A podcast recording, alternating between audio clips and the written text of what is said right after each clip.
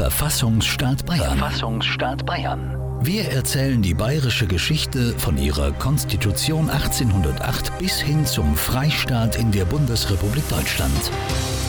Was steht auf dem Papier? Was ist die Verfassungswirklichkeit? Wir machen aus den trockenen Fakten lebendige Geschichte. Jeden vierten Freitag im Monat um 8.30 Uhr und später auf unserer Homepage zum Nachhören. Radio München. Hallo und herzlich willkommen bei Radio München zur Senderei Auf dem Weg in den demokratischen Rechts- und Verfassungsstaat. Bayern von 1800 bis heute. In neun halbstündigen Beiträgen spannt die Sendereihe den Bogen vom Kurfürstentum bzw. Königreich Bayern bis hin zum Freistaat in der Bundesrepublik Deutschland. Ein besonderes Augenmerk legen wir dabei auf die Verfassungsgeschichte Bayerns und wollen anhand der Verfassungsgebung nachzeichnen, wie sich Grund- und Freiheitsrechte, Beteiligungsrechte der Bevölkerung und der Volksvertretungen sowie Rechtsstaatsprinzipien ausbildeten. Haben wir in der letzten bzw. in der ersten Sendung unserer Senderei die Konstitution von 1808 vorgestellt, sprechen wir heute über die bayerische Verfassung von 1818. Mehr darüber und über die geschichtlichen Hintergründe erfahren wir in den nächsten 30 Minuten von dem Historiker Prof. Dr. Manfred Tremmel. Geprägt war die Zeit Anfang des 19. Jahrhunderts von den Ideen der Aufklärung und der Französischen Revolution sowie von den Expansionskriegen des französischen Kaisers Napoleon. Geprägt wurde sie speziell in Bayern aber auch von einem Mann, dessen Namen jedes Kind in der Schule irgendwann einmal zu hören bekommt. Maximilian Joseph Freiherr von Montgelas. Er bestimmte als leitender Minister die bayerische Außen-, Innen- und Finanzpolitik von 1799 bis 1817. Er gilt als Schöpfer des modernen bayerischen Staates. Wichtige Weichenstellungen fallen am Anfang des 19. Jahrhunderts. 1803 die Säkularisation und Mediatisierung. 1805 die Erhebung des Kurfürstentums Bayern zum Königreich und 1806 das Ende des Heiligen Römischen Reichs deutscher Nation. Im Zuge der Säkularisation der geistlichen Fürstbistümer und Herrschaften sowie der Mediatisierung weltlicher Fürstentümer und der freien Reichsstädte wuchs die Bevölkerung Bayerns um ca. 600.000 Einwohner auf über drei Millionen an. Schon allein die Aufgabe, die neu hinzugewonnenen, vor allem fränkischen und schwäbischen Territorien in den Staat zu integrieren, war immens. Dann waren da noch die Verheerungen durch die Kriege Napoleons, dessen Bündnispartner Bayern bis 1813 war, eine enorme Staatsverschuldung, Wirtschaftskrisen und Nahrungsknappheit. Montgelas schuf trotz alledem eine effiziente Staatsverwaltung für das vergrößerte Bayern, gliederte es in acht Verwaltungskreise, reformierte das Beamtenwesen und führte die allgemeine Schulpflicht ein. Er vereinheitlichte Maße, Gewichte, Währung und schaffte die Binnenzölle ab. Mit der Konstitution vom 1. Mai 1808, der ersten bayerischen Verfassung im modernen Sinne, wurde die Gesetzgebung vereinheitlicht. Sie gewährte Rechtsgleichheit, gleiche Steuerpflicht, gleicher Zutritt zu allen Staatsämtern und garantierte die Sicherheit der Person, des Eigentums, Gewissens und Religionsfreiheit und die Unabhängigkeit der Gerichte. Vorgesehen war in der Konstitution auch eine Nationalrepräsentation also eine Volksvertretung, die sich nicht mehr an den Ständen orientierte, sondern am Besitz und Bildung, versehen aber mit einem hohen Zensus, der auf der Höhe der Steuerleistung basierte. Gewählt werden konnte in die Nationalrepräsentation, die über Gesetze und das Budget abstimmen sollte, also nur ein sehr kleiner Teil der Bevölkerung. Jedoch wurde die Nationalrepräsentation nie einberufen. 1814 begann Bayern erneut an einer Verfassung zu arbeiten. Bevor wir dazu kommen, baten wir Professor Manfred Tremmel, den Reformprozess, dem Bayern seit 1803 unter Montgelas gegangen ist, historisch einzuordnen. Man sollte unbedingt sich klar machen, dass mit diesem Reformprozess nach der Säkularisation, der Mediatisierung nicht nur die Territorien zu Bayern gekommen sind, sondern dass es auch ein neuer Geist war, mit dem man das Ganze zusammenfügen wollte, integrieren wollte. Der entscheidende Unterschied zur Zeit des Absolutismus ist ein ganz neuer Staatsverständnis. Man hat nicht mehr den Fürstenstaat, sondern man hat einen Staat, der sich ein Stück weit auch neben den Fürsten oder über den Fürsten steht. Dieser neue Staat, der sich als Monopolstaat versteht, das ist ein wichtiger Begriff in dem Zusammenhang, weil er alle Staatsgewalt an sich zieht. Dieser neue Staat, der unterscheidet sich nun erheblich vom absolutistischen Staat. Und das ist dann in Verfassungen niedergeschrieben, zunächst in der Konstitution, die nicht in Kraft trat, und dann später 1818 in der bayerischen Verfassung, der ersten bayerischen Verfassung, die 100 Jahre übrigens dann Bestand hat. Und diese Veränderungen, diese Bindung an einen Staat, man hat das sogar Staatssouveränität genannt, also nicht mehr der Fürst ist souverän, also das Zentrum der Macht, sondern der Staat jetzt, die macht den entscheidenden Unterschied aus zur früheren Zeit. Und im Verlauf dieser Entwicklung sind einige Dinge entstanden im Staatsbereich, die man sich einfach auch ein Stück weit in Erinnerung rufen muss. Einerseits der Rechtsstaat. Es gibt dann eine Verfassung, die festschreibt, wer welche Rechte hat. Es gibt auch Grundrechte. Heute haben wir die Menschenrechte selbstverständlich in den Verfassungen. Das war damals äh, ganz neu. Also diese rechtsstaatliche Bindung. Dann ist es auch eben ein konstitutioneller Staat, wie es dann heißt, ein Verfassungsstaat, bei dem jeder sich auf die Verfassung auch berufen kann. Es entsteht aber auch sowas wie ein Nationalstaat. Die bayerische Nation wird sozusagen erfunden in diesem neuen Reich. Die wird auch als Instrument der Integration verwendet. Es war ja nicht ganz einfach, die Franken und Schwaben nun plötzlich an Altbayern zu binden. Und in München saß der Regent, der selbst aus der Pfalz kam. Also auch die Pfalz war ja noch ein bayerisches Gebiet. Und die Menschen zusammenzubinden, hat man die bayerische Nation kreiert. Und diese identitätsstiftende Funktion, die war ganz wichtig. Wir haben ja auch nicht zufällig deswegen ein Nationalmuseum und ein Nationaltheater und, und so weiter. Also die bayerische Nation, die unter diesem Staatsverständnis sich entwickelt und was dazu kommt, notgedrungen, wir müssen auch einen Kulturstaat bekommen. Die Kultur, die früher die Klöster, die, die Bistümer, die ganzen Einrichtungen, die Reichsstädte vertreten haben, die wandert jetzt in Teilen nach München. Große Archive, große Bibliotheken entstehen. Das ist alles auch etwas Neues, was der Staat als Funktion übernehmen muss. Das gab es vorher in der Form nicht. Da haben die kleinen Territorien das jeweils gemacht. Und nicht zuletzt, allerdings in der Entwicklung über das 19. Jahrhundert sehr schwierig im Aufbau, es muss auch ein Sozialstaat entstehen. Man muss sich um die Menschen kümmern, die vorher in den kleinen Territorien versorgt wurden. Früher hat man gesagt, damals unter dem Krummstab ist gut leben. Also im Klosterterritorium kann man gut leben. Aber die gab es nicht mehr. Also wer hat sich jetzt gekümmert um die Leute? Und das sind alles Funktionen, die diese Reformen gebracht haben. Ein vollkommen neuer Staatsverständnis, eine andere Rolle des Staates und dazu kamen die zahllosen Einzelmaßnahmen. Man musste die Münze vereinheitlichen, man musste religiöse Parität schaffen. Bayern war plötzlich nicht mehr nur katholisch, sondern auch protestantisch. Man musste auch für den jüdischen Teil der Bevölkerung Dinge finden. Und dann musste man das Land vermessen, die Steuer einheben. Der Kataster ist damals eingerichtet worden und erfunden worden und, und auch umgesetzt worden, aufgrund auch guter technischer Möglichkeiten, die man hatte mit Senefelder und anderen bekannten Menschen. Und eine Verwaltungsreform vom Feinsten, die funktioniert bis heute in ihrer Dreistufigkeit und in der Ausbildung der Beamten und das alles zusammen, neue Behördenstrukturen, das ist innerhalb von 15 Jahren entstanden.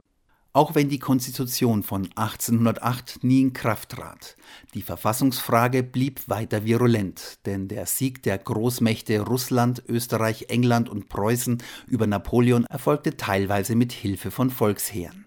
Die deutschen Fürsten selbst hatten dazu in den sogenannten Befreiungskriegen gegen die Vorherrschaft Napoleons aufgerufen. So begannen Teile der Bevölkerung sich als politisches Subjekt wahrzunehmen und forderten Mitsprache forderten eine Konstitutionalisierung, also eine Verfassung für das Königreich Bayern. Ab 1814 richteten sich die Erwartungen auf den Wiener Kongress. Dieser sollte nicht nur die territorialen Verhältnisse in Europa neu ordnen, sondern auch über die zukünftige Verfasstheit Deutschlands entscheiden. Auf dem Wiener Kongress ging es auch um die Frage, muss Bayern, aber auch andere wie Preußen, Württemberg oder Baden die durch Säkularisierung und Mediatisierung erworbenen Territorien wieder zurückgeben. Dazu kam es nicht. Eine Wiederauferstehung des 1806 untergegangenen Heiligen Römischen Reichs sollte es nicht geben. Mit seinen Hunderten von Einzelstaaten war das Alte Reich aus der Zeit gefallen.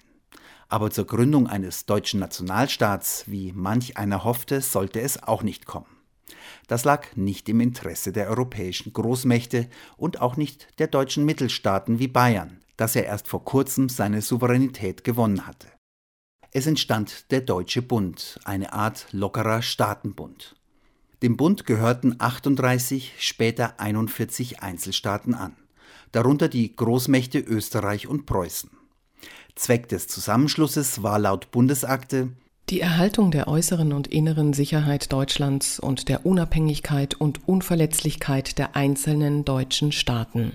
Man könnte sagen, der Bund war ein Schutzbündnis vor inneren und äußeren Gefahren. Ansonsten waren die meisten Staaten sehr auf ihre Souveränität bedacht. Nur bei der Unterdrückung der liberalen und demokratischen Bewegung, der Unterdrückung der Meinungsfreiheit, der Versammlungs- und Pressefreiheit arbeitete man unter Führung des österreichischen Staatskanzlers Metternich auf Bundesebene ab 1819 eng zusammen, wie wir später noch hören werden. Zudem besaß der Deutsche Bund keine Organisationsstrukturen. Als einziges Organ gab es die Bundesversammlung, einen ständig tagenden Gesandtenkongress. Der Verfassungsrechtler Dieter Grimm schreibt, Aufschlussreicher als die Organbeschreibung ist eine Negativliste. Der Bund hatte kein Oberhaupt, keine Regierung, keine Verwaltungsbehörden, keine Gerichte und keine Volksvertretung. Der Historiker Reinhard Rürup nennt ihn einen fürstlichen Versicherungsverein auf Gegenseitigkeit zur Erhaltung des politischen und gesellschaftlichen Status quo. Der Deutsche Bund war für die nationale und liberale Bewegung eine große Enttäuschung. Von einem deutschen Nationalstaat mit einer Verfassung und einer Volksvertretung war man meilenweit entfernt. Nun richteten sich die Hoffnungen auf die Einzelstaaten. Hieß es doch in Artikel 13 der Bundesakte, in allen Bundesstaaten wird eine landständische Verfassung stattfinden. In den nächsten fünf Jahren gaben sich 28 von 41 Bundesstaaten eine Verfassung. Manche waren altständisch, setzten also auf Landtage, wie es sie im 17. und 18. Jahrhundert schon gab. Verfassungen mit gewählter Volksvertretung und Grundrechten gab es nur wenige, so zum Beispiel in Württemberg, Baden, Hessen-Darmstadt und Bayern. Alles Staaten, die zuvor Bündnispartner Napoleons waren und die in dieser Zeit Staat und Gesellschaft modernisiert hatten. Diese Staaten konnten und wollten nicht zurück zur Feudalgesellschaft. Warum die Konstitution von 1808 nie in Kraft trat, man aber seit 1814 in Bayern wieder an einer neuen Verfassung arbeitete und im Jahr 1818 für die damalige Zeit eine moderne Repräsentativverfassung einführte, fasst für uns Manfred Tremmel zusammen. Die Verfassung von 1808 ist, wenn man, man muss die kriegerischen Verhältnisse und die Koalitionskriege und diese ganzen Dinge im Auge haben, schon aus diesem Grund nicht umsetzbar gewesen, weil es keine normalen Zeitläufe waren. Aber es war auch so, dass Moschela ein bisschen Angst vor der eigenen Courage bekommen hat. Er war dann irgendwann skeptisch, ob man in diesen Zeiten eine Nationalrepräsentation überhaupt einberufen kann. Und er hat schon manches, glaube ich, nicht mehr ganz so positiv gesehen wie in seinen revolutionären jugendlichen Zeiten. Und deswegen ist das nicht zustande gekommen. Und dann muss man sehen, die, die außenpolitische Entwicklung, die europäische Entwicklung geht ja bis 1813, bis Bayern dann nach dem Russlandfeldzug, dem gescheiterten, das Bündnis wechselt. Das heißt, Bayern ist jetzt nicht mehr auf der französischen Linie, auch nicht angewiesen, muss sich jetzt mit Österreich vor allem arrangieren und ist dann dabei, als, als man wieder siegt. Und Napoleon ist weg und jetzt sitzt man in Wien beisammen und macht im Wiener Kongress ein Programm und der führende Mann in Wien ist Metternich. Und Metternich ist alles andere als ein Verfassungsfreund. Und der Geist, der in Wien dann herrscht, ist eher der Geist wieder der alten Königsherrschaft. In Frankreich werden nach dem kurzen Zwischenspiel der, der Rückkehr von Napoleon werden wieder die Bourbonen eingesetzt mit Karl dem 18. herrschen wieder die Bourbonen, die alte Königsherrschaft. Am liebsten hätten sie als Rat zurückgedreht, das ist nicht gelungen.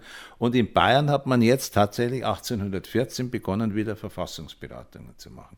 Diese Verfassungsberatungen waren beides. Einerseits wollte man die Bevölkerung einbinden, man wollte vor allem auch erst den neuen Gebieten. In Franken gab es sehr, sehr viel, auch bürgerliche Liberale, die wollte man dafür interessieren und das hat tatsächlich auch funktioniert. Vor allem in der Pfalz gab es viele sehr fortschrittliche Menschen im, in diesem modernen Sinn damals. Als Integrationsklammer die Verfassung und gleichzeitig wieder wie bei, bei der Konstitution, bei der ersten von 1808, eine Mauer gegen zu viele Ansprüche von außen. Diesmal umgekehrt gegen zu viele konservative Eingriffe. Denn der Metternich hat es verstanden mit einem Artikel 13 in der Bundesakte, allen Ländern des Bundes müssen eine landständische Verfassung haben. So hat er das formuliert. Jetzt ging es aber los. Landständisch, der Metternich hat darunter etwas verstanden wie eine Ständeversammlung, die es auch schon vor der Revolution gab. In Bayern war man da schon einen Schritt weiter. Man wollte tatsächlich eine Verfassung mit zumindest ein Parlament mit zwei Kammern, wie es dann später auch gab. Am 26. Mai 1818 wurde eine moderne Repräsentativverfassung für Bayern eingeführt, aber von oben, also vom Monarchen erlassen. In Titel 2, Paragraph 1 der Verfassung heißt es: Der König ist das Oberhaupt des Staats, vereiniget in sich alle Rechte der Staatsgewalt und übt sie unter den von ihm gegebenen, in der gegenwärtigen Verfassungsurkunde festgesetzten Bestimmungen aus. Seine Person ist heilig und unverletzlich. Diese Verfassung war nun in ihrem Ergebnis nicht so progressiv wie die erste. Sie war vor allem, das macht den großen Unterschied aus, nicht vereinbart, also keine Vertragsverfassung zwischen Monarch und Volksvertretung, sondern sie war eine oktroyierte Verfassung. Der König sagt aus seiner Machtvollkommenheit heraus, ich gebe euch die Verfassung und binde mich an diese Verfassung. Er ist damit kein Organ, sondern er steht drüber in anderen süddeutschen Staaten, in Baden zum Beispiel, ist es vertraglich vereinbart worden. Da sind, hat man von gleich zu gleich verhandelt. Also es ist ein anderes Verhältnis von Parlament und Monarchen. Trotzdem, in dieser Verfassung sind Grundrechte gesichert, sind ganz grundlegende Ansatzpunkte für die Parität der Religionen und alles. Also es ist eine aus der damaligen Sicht durchaus fortschrittliche Verfassung. Das ist immer so schwierig, wenn man das jungen Leuten heute erklärt dann sagen sie, das ist doch keine demokratische Verfassung. Eine demokratische Verfassung im heutigen Sinn war das nicht. Es war eine konstitutionelle Monarchie, in der die Monarchie noch relativ stark war. Da kommt ein Prinzip dazu, das muss man auch nennen, das sogenannte monarchische Prinzip. Das ist festgelegt auch in dieser Verfassung. Das heißt, wenn es Verfassungskonflikte gibt, dann ist immer die letzte Souveränität ist immer beim Monarchen. Das ist eigentlich nur ein Stück Fürstensouveränität. Die beiden Großmächte im Deutschen Bund, Österreich und Preußen, zeigten sich trotzdem wenig erfreut. Garantierte diese Verfassung doch bürgerliche Freiheits- und Gleichheitsrechte und richtete eine Volksvertretung mit zwei Kammern ein, die Ständeversammlung. In Titel 7 von dem Wirkungskreise der Ständeversammlung heißt es in Paragraph 2 ohne den Beirat und die Zustimmung der Stände des Königreichs kann kein allgemeines neues Gesetz, welches die Freiheit der Person oder das Eigentum des Staatsangehörigen betrifft, erlassen, noch ein schon bestehendes abgeändert, authentisch erläutert oder aufgehoben werden. Paragraph 3 der König erholt die Zustimmung der Stände zur Erhebung aller direkten Steuern sowie zur Erhebung neuer indirekten Auflagen oder zu der Erhöhung oder Veränderung der bestehenden. Allerdings steht dort auch Paragraph 23 Dem Könige steht jederzeit das Recht zu, die Sitzungen der Stände zu verlängern, sie zu vertagen oder die ganze Versammlung aufzulösen. Paragraph 30 Der König allein sanktioniert die Gesetze und erlässt dieselben mit seiner Unterschrift. Die Ständeversammlung, die aus zwei Kammern bestand, der Kammer der Reichsräte und der zweiten Kammer, hatte also durchaus Rechte gegenüber dem König und seinen Ministern, wenn auch nur eingeschränkt. Die Verfassung von 1818 hat den König außerhalb über die Verfassung gestellt. Also er war sozusagen unverantwortlich. Er konnte nicht angeklagt werden, das ging nicht. Die Kammern mussten beide übereinstimmen, wenn bestimmte Gesetzesentwürfe beschlossen wurden, mussten sie beide übereinstimmen.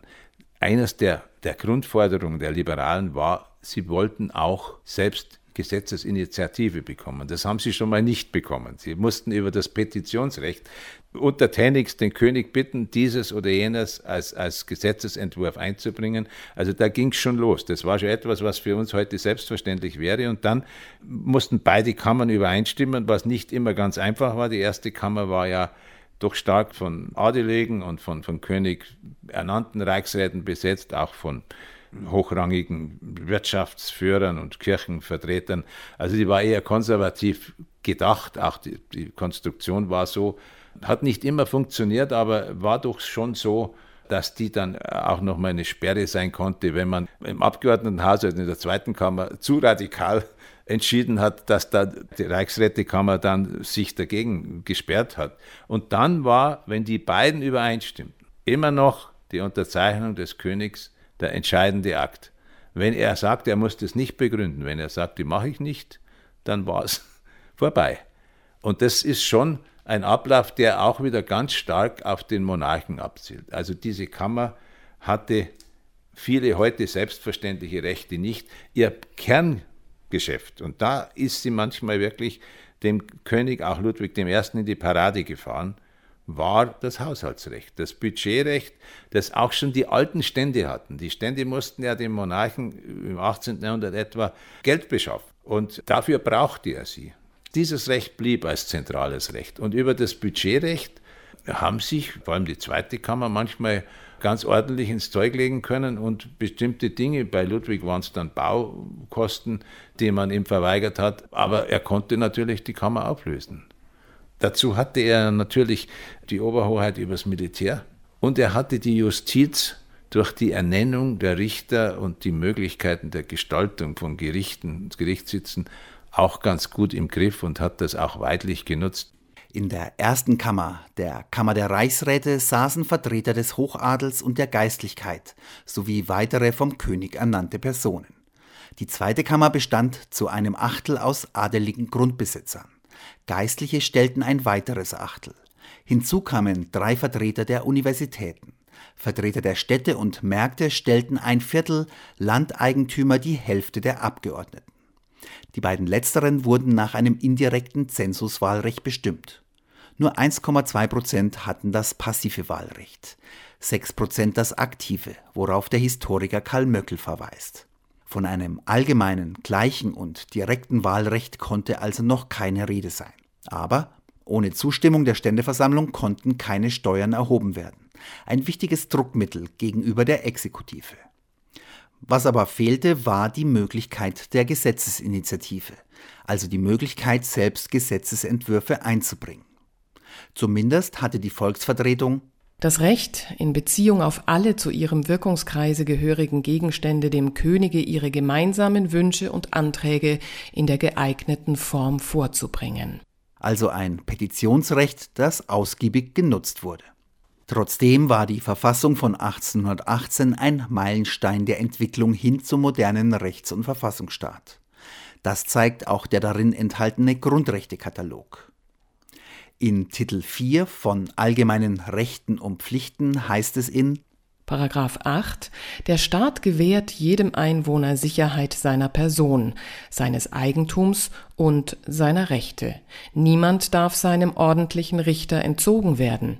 Niemand darf verfolgt oder verhaftet werden, als in den durch die Gesetze bestimmten Fällen und in der gesetzlichen Form. Paragraph 9 Jedem Einwohner des Reichs wird vollkommene Gewissensfreiheit gesichert. Paragraph 13 Die Teilnahme an den Staatslasten ist für alle Einwohner des Reichs allgemein, ohne Ausnahme irgendeines Standes und ohne Rücksicht auf vormals bestandene besondere Befreiungen. Als am 1. Februar 1819 die erste Ständeversammlung eröffnet wurde, waren die Erwartungen groß. Wer geglaubt hat, dass die liberalen Abgeordneten mit der gewährten Verfassung erstmal zufrieden waren, sah sich getäuscht. Wichtige Forderungen aus der Ständeversammlung heraus waren, das Heer nicht auf den König, sondern auf die Verfassung zu vereidigen und die Rechte der Abgeordneten gegenüber der Exekutive zu stärken. Regierung und König erörterten schon nach kurzer Zeit, die Verfassung wieder zurückzunehmen. Da kam der bayerischen Regierung die Unterstützung durch den Deutschen Bund unter der Führung des österreichischen Staatskanzlers Metternich gerade recht. 1819 wurden die Karlsbader Beschlüsse verabschiedet, die die Pressefreiheit einschränkten, studentische Burschenschaften verboten, Vereine und Universitäten überwachten und gängelten. Dazu wurde eine Zentraluntersuchungskommission in Mainz eingerichtet, die die Aufgabe hatte, die gegen die bestehende Verfassung und innere Ruhe sowohl des ganzen Bundes als einzelner Bundesstaaten gerichteten revolutionären Umtriebe und demagogischen Verbindungen zu untersuchen. 1820 begrenzte die Wiener Schlussakte in Artikel 57 bis 59 die Rechte von Volksvertretungen in den Einzelstaaten des Deutschen Bundes und legte die Bundesmitglieder auf die fürstliche Souveränität bzw. auf das monarchische Prinzip fest. Dort heißt es, es müsse die gesamte Staatsgewalt in dem Oberhaupte des Staats vereinigt bleiben. Trotzdem oder gerade deswegen geriet die bayerische Ständeversammlung auf der einen und der König und seine Minister auf der anderen immer wieder aneinander. Das geht schon 1819 los in der ersten Ständeversammlung. Ich nenne nur ein Beispiel. Wenn ein Abgeordneter namens Hornthal, der jüdisch, jüdischen Familie entstammte, und das hat man gleich noch antisemitisch dann konnotiert auch, wenn der, der jüdische Rechtsanwalt da so solche Forderungen stellt, der hat gefordert, richtigen Punkt erwischt natürlich, dass das Militär auf die Verfassung vereidigt wird. Das ist ein spannender kleiner Unterschied. Wenn es auf die Verfassung vereidigt worden wäre, wären sie der Verfassung und damit dem Staat verpflichtet gewesen. Aber der Monarch wollte natürlich die Vereidigung auf seine Person. Und das war also ein grundstürzender Antrag. Man hat also sich da intern aufgeregt bis zum geht nicht mehr, weil man dies sich nicht vorstellen konnte, dass man ein Militär natürlich auch auf den Staat vereidigen konnte und auf die Verfassung. Und solche Konflikte gibt es zuhauf. Das geht dann bis zur 48er Revolution durch. 1831 gab es einen Landtag, den Ludwig als den schlimmsten überhaupt bezeichnet hat. Ludwig ist dann nach einer liberalen Phase sehr reaktionär geworden und da ging es um die Pressefreiheit. Da hat man die Presse einschränken wollen. Und, und solche Konflikte ziehen sich durch. Sie haben ein System, in dem Monarch und das Parlament immer in einem gewissen Dualismus, in einem Widerstreit sind. Und das ist der Grundzug dieser Verfassung im Grunde genommen schon bis 1918. Man hat immer nur in kleinen Schritten wieder verbessert. 1948 wurde die Pressevereinsfreiheit besser, es wurde ein besseres Wahlrecht eingeführt. Das geht dann auch nach 1870 weiter. Nach der Reichseinigung gerät natürlich Bayern unter dem preußischen, auch einen rechtlichen Einfluss Preußens. Man macht Wahlrechtsreformen, alles Mögliche wird verbessert, aber es wird nie grundlegend geändert. Und das Grundproblem dieser konstitutionellen Monarchie und dieser Verfassung von 1818 ist die Tatsache, dass trotz Entstehung von großen Parteien, immerhin seit 1893 sind auch fünf Sozialdemokraten drin, es gibt ein Parteienspektrum, es gibt ein Leben von Parteien, es, es gibt neue Verbände und gesellschaftliche Gruppierungen und alles, aber es ändert sich über das Parlament nichts.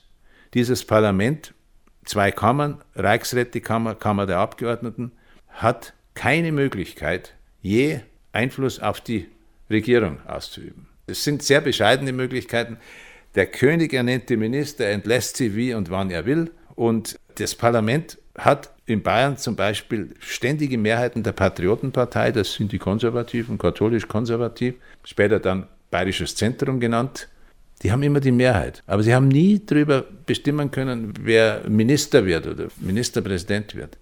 Also diese fehlende Parlamentarisierung, wie man das nennt, das war das große Defizit. Und es hat dazu geführt, dass letztlich eine Ministeroligarchie nationalliberal ausgerichtet, sehr reichsorientiert regiert hat, obwohl in Bayern die Mehrheit katholisch-konservativ war und eher auf Bayern ausgerichtet war. Und das geht bis zum Ende der Monarchie so. Und das ist vielleicht auch der Grund, weswegen sich eigentlich keine Hand gerührt hat, als Eisner seinen Marsch von der Theresienwiese durch die Stadt und durch die Kasernenviertel begangen hat und die Monarchie eigentlich von niemandem verteidigt wurde. Soweit der Historiker Professor Dr. Manfred Tremmel über die bayerische Verfassung und die Verfassungswirklichkeit bis zum Jahr 1918, als Kurt Eisner und seine Mitstreiterinnen und Mitstreiter König Ludwig III. am 7. November 1918 absetzten und den freien Volksstaat Bayern ausriefen. Und damit sind wir am Ende der Sendung angelangt. Die Texte gesprochen hat Eva Schmidt und am Mikrofon verabschiedet sich Dietmar Freizmiedl, der auch für die vergangene halbe Stunde verantwortlich war. In der nächsten Sendung am 24. Mai wieder um 8.30 Uhr schauen wir auf das Jahr 1848. Genauer gesagt auf die Entstehung des politischen Vereinswesens in der Revolution von 1848 und 49 in München. Die politischen Vereine dieser Zeit kann man nämlich als Vorläufer des heutigen Parteienwesens bezeichnen.